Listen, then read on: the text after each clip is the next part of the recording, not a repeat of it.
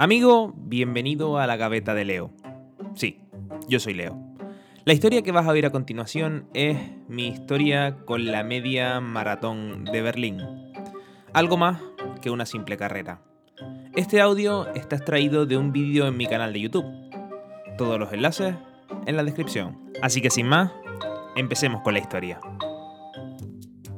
Te voy a ser sincero, en estos últimos tres años han pasado muchas cosas en el mundo una pandemia global, confinamiento, guerras, incluso Messi se fue del Barça. Yo no sé dónde estarías tú justo antes de que todo esto empezara. Lo que sí sé es dónde estaba yo, cogiendo un avión. Dos meses antes de que en Wuhan se detectara un bichito que nos iba a volver a todos locos, yo estaba en un avión rumbo a Alemania. Qué loco todo ahora si lo miras para atrás, ¿eh? Llegué. Bueno, llegamos. Empezamos a duras penas y todo estalló. Los meses siguientes fue todo incertidumbre, frío, Hubieron contratiempos, el piso, el alemán, los trabajos, todo era nuevo y la idea era sobrevivir. Y aunque en ese tiempo aprendes muchas cosas, te olvidas de otras, entre ellas tú y tu salud. El estrés, la adaptación a un nuevo país, un nuevo trabajo, un nuevo idioma, hace que tu última prioridad seas tú, comer sano o salir a entrenar. Y ahí llega el problema. Déjame ponerte rápidamente en contexto por si me acabas de conocer. Este soy yo dos meses después de llegar a Alemania. Y este cuatro meses antes de volar a Alemania. Este otro también soy yo, solo que me había comido el Leo 1 y el Leo 2. Emigrar a Alemania, dejar de entrenar porque el tiempo es limitado y hay prioridades, más el estrés y el jodido alemán hace que tu fuente más cercana de felicidad sea el azúcar de esa tableta de chocolate Milka. Esa tableta, sí, esta tableta. La unión de todo esto hizo que apareciera, ¿cómo diría? fantasmas del pasado y supuso una batalla constante, quizás una pequeña depresión, al verme cada vez peor, más gordo, más lento, una pelea entre lo que mi cuerpo quería y lo que mi mente sabía que debía hacer. Y aquí quiero hacer un pequeño paréntesis y dejar una pequeña reflexión. Amiguito, da igual qué mierda de momento estés pasando en tu vida. Tanto si estás viviendo fuera, si te dejó la piba o si se te murió el perro. Tenemos que empezar a normalizar que no siempre podemos estar al 100% en todos los aspectos. Tengo o tenemos que dejar de exigirnos tanto. No es sano. Pasen los procesos. Intenten hacer lo mejor que puedan en cada situación en la que estén y no se estresen, que ya lo dijo un amigo mío, hay más días que judías. Volvamos a la historia. Y así pasaron las semanas y los primeros meses en Alemania. Con respecto a mi cuerpo o a mi salud, cometí muchos excesos, pero si hay algo que nunca dejé de hacer, nunca, ni una sola semana, fue correr. Algo que literalmente me salvó la vida aquí en Alemania. Poner mi corazón por encima de las 140 pulsaciones fue mi vía de escape para sudar el estrés, los dolores de cabeza al no entender una mierda. Y sabía que una vez le diera el play al reloj, el resto del mundo se pararía. Luego la parte más chunga pasó. Los primeros meses de adaptación empezó el buen tiempo, volví a Tenerife. Pero aún así, varios días a la semana siempre sacaba 30 minutos o una hora para salir a correr. Era algo que me regulaba y mantenía mi mente, como dicen los gurús de las redes sociales, en el aquí y en el ahora, en el presente. Si algún día quieren saber lo que es mindfulness, te reto a que hagas una serie de 2 kilómetros a una intensidad alta. Ahí sí que vas a saber lo que es vivir el presente. Bueno, que pasaron las semanas, los meses, y la rutina continuaba.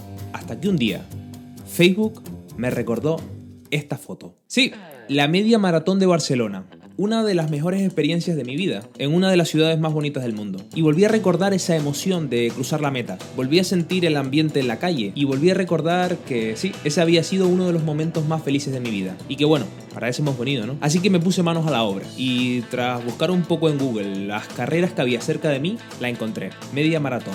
Ni mucho ni poco. Ya lo había hecho, así que sabía que me enfrentaba y lo que iba a suponer no solo la carrera, sino la preparación. ¿Y dónde si no? Berlín. Sí, tenía que ser Berlín. Sabía que si todo salía bien cerraría el círculo. Quería hacer las paces con Alemania y cerrar la etapa de los primeros meses y todo lo que esto supuso. Así que acepté, me inscribí y me comprometí. El día 4 de abril de 2022 cruzaría corriendo la puerta de Brandenburgo. O bueno, haría todo lo posible para hacerlo, pero eso no podía hacerlo solo. Hey Isra, soy Leo. Quizás no te acuerdes de mí, estuvimos entrenando hace dos años cuando estaba en Tenerife y te dije que lo íbamos a dejar porque me venía Alemania. Eh, nada, decirte que ya estoy instalado y que estoy pensando en un nuevo reto, la media maratón de Berlín. ¿Qué te parece? Él es Isra, mi entrenador, un tío con el que trabajé cuando estaba en Tenerife y que me ayudó y entrenó para la media de Barcelona. Si había alguien con quien hacerlo, era con él. Así que empezamos a trabajar. Los inicios fueron duros, muy duros. Algunos entrenos pensé en dejarlo, en por qué correr si nadie me perseguía, o en dudar si todo este sacrificio tenía sentido. Luego me di cuenta que esto ya lo había vivido, con el hecho de venir a Alemania. Sabía que una vez pasados los primeros meses empezaríamos a disfrutar. Y así fue. Bueno, hasta que llegó el invierno y la nieve, donde mirabas por la ventana y lo único que querías era quedarte en casa con la calefacción, con Netflix y con esa tableta de chocolate Milka. Sí, esa tableta, esta tableta. Pero aún así salí, me ponía las zapatillas y le daba al play. Y no hay ningún día, ni un solo día en los que me arrepintiese de haber salido. Y no fue fácil. Compaginar las 8 horas de trabajo con los entrenos, la vida personal y querer crear cositas bonitas para YouTube costó mucho. Y sé que sin la paciencia y el apoyo de mi querida Iderita, ni maratón ni leche. Esto hubiera sido imposible. Los días de nieve dieron paso al frío y se acercaba el momento. Reservamos el hotel, los billetes de tren y afinamos las calorías. Berlín estaba cada vez más cerca y las emociones empezaban a aparecer. El miedo y las dudas se intentaban dejar atrás con entrenos de dos horas por el bosque. Ya no había marcha atrás. Ya sabía que podía y que lo iba a hacer. Y después de todo esto, llegó el momento de viajar. Tras coger el tren y llegar a Berlín, equivocarnos de destino y acabar aquí, recogimos el dorsal y nos comimos esto. Sí, una mezcla entre sushi y kebab. De locos, ¿no? Visitamos Berlín. Qué ciudad más rara. no se parecía a ninguna ciudad que hubiera visto antes. Muchos trenes, mucho frío, mucha gente, muchos restaurantes y mucha, mucha historia. Una pena y un horror lo que pasó en la guerra. De locos que a día de hoy unos cientos de kilómetros se sigan produciendo semejantes barbaridades. Tras esto llegó el gran día, con los nervios a flor de piel, las reservas de carbohidratos a tope y un frío que parecía el pasillo de los yogures, pusimos rumbo a Tie Garden.